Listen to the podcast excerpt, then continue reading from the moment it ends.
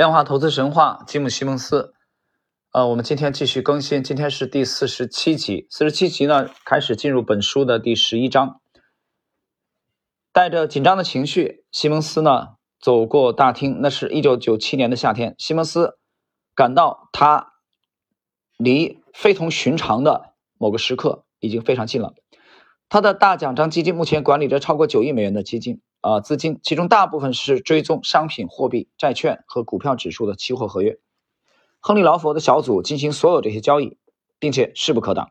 劳佛的主要策略是在一周最有利可图的一天以及一天中最理想的时刻进行交易。这个策略让他的小组一直是赢家。西蒙斯的团队还完善了绘制价格走势图的技巧，持续追踪各项投资在两天当中的走势。他开始相信彼得·布朗和罗伯特·莫瑟提出的统计套利策略，帮助其十人团队实现了突破。这对于一直沉浸在自己的儿子去世悲痛中的西蒙斯来讲是难得的好消息。尽管股票交易每月的利润只有区区几百万美元，但它足以支持西蒙斯将 Nova 基金合并到大奖章，从而创建一个可以交易几乎所有可投资类别的对冲基金。然而，西蒙斯和他的团队并未真正征服市场。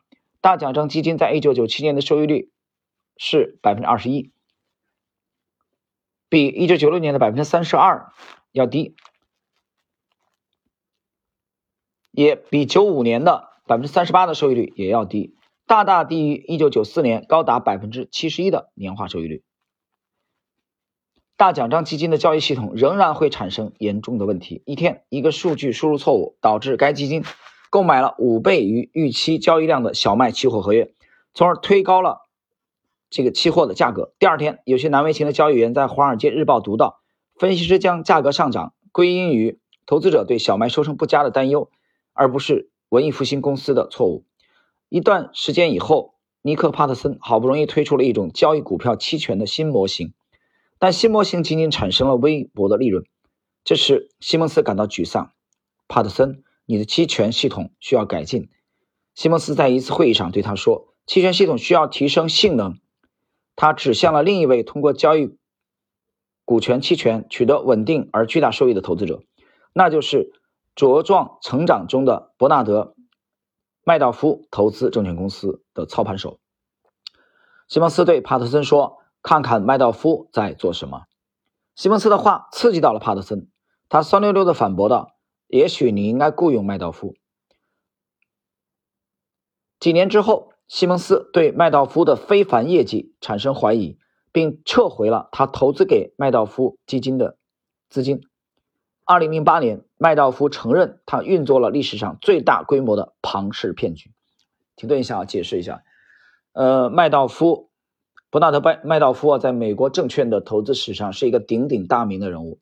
很遗憾，这个鼎鼎大名不是像沃伦·巴菲特这种啊正向的啊，约翰·伯格是一个典型的反面反面教材。他是美国证券史上啊非常著名的一个巨大的骗局。他当时的基金的业绩啊亮丽到亮瞎了每一个。这个专业资管人士的眼睛，但是也就是这么靓丽的业绩，让西蒙斯产生了质疑。他不相信啊，这个人世间能有这样靓丽的业绩的存在。关于这个问题啊，就是收益率短期收益率过高以后的这个反噬的问题，我在前面节目曾经讲过的。呃，在西米也也也这个有用文字的这个去表达过这种意思。西蒙斯。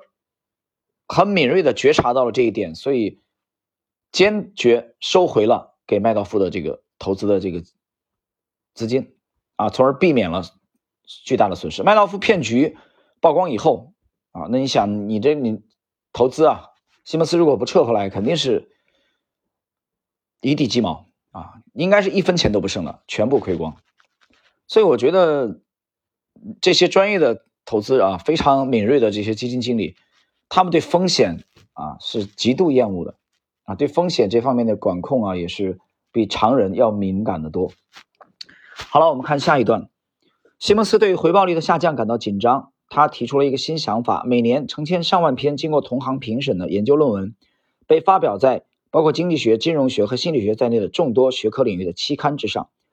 很多论文是论文深入研究了金融市场的内部运作方式，并指出了获得超额收益的方法，但却被遗忘在历史的尘埃之中。西蒙斯决定每周都会为彼得·布朗和罗伯特·莫瑟和其他高级管理人员分配三篇，大家需要阅读、消化并向其他人分享。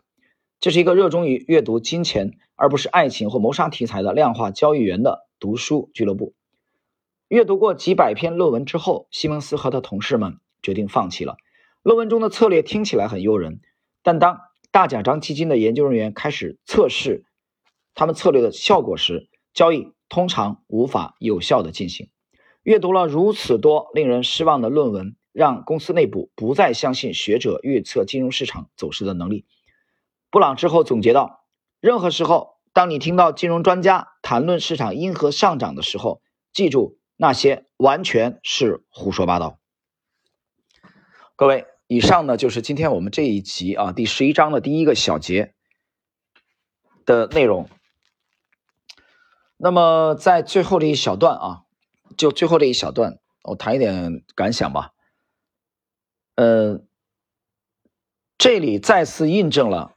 所谓的对股价上涨和下跌的解释，对某一个产品啊，对一个债券上涨和下跌的解释，很多都是胡说八道。每天每个交易日，在全球的各个资本市场呃的媒体、财经栏目当中，又有多少人在侃侃而谈，围绕某一个品种是什么原因上涨，什么原因下跌？我们不说别的，就说 A 股吧，大家看看有多少所谓的大神。啊，那个大神去解读那一分钟的下跌是什么原因导致的？我说这种东西我们从来不听的，太可笑了，太幼稚了。哪天可能当小品，可能有几年没听了吧？按错了频道了，可能会按到那里。这种人纯粹就是演员，我都怀疑这种人到底有没有实际交易的经验。但是他每天都要关于股市要讲两句话的。比如说，可能还要讲几个小时啊，对着分时四个小时的分时讲，我天哪，还直播，呃，我觉得挺挺挺好，挺好啊，有有这样的，有这样的产品，肯定是因为有这样的需求啊，有这样愚蠢的这种需求啊，才才会，我觉得才才会是这种现象才会存在啊，这让我想起来郭德纲讲过一句话啊。他说：“你参加一个饭局的时候啊，当你去参加一个饭局的时候，啊，所谓的有素质，并不是说你得一定要向主人敬酒啊，才是有素质，啊，有教养。最大的参加这个饭局最大的教养和素质是通过什么来表现呢？就是你要很专心致志的去听着那些已经喝高了的那些啊酗酒者。”在这个饭局上神侃吹牛逼，而且你还要表现出啊深深的赞叹他们吹牛逼的这些所有的内容，这就是一种在饭局上最大的教养。所以我在之前不断的讲信息垃圾的问题啊，信息垃圾随着媒体的这种爆炸式的增长。对信息垃圾的识别、判断、呃远离，我觉得是每一个成熟的交易者啊都必须要经历的或者跨越的这个阶段啊。今天我们这个这一集啊内容就到这里，就是说他小结一下，最后点评一句，不一定去非要去探究原因。对一个交易品种来说，上涨和下跌原因。而探究原因，探究这种原因，是很多人赖以谋生的手段。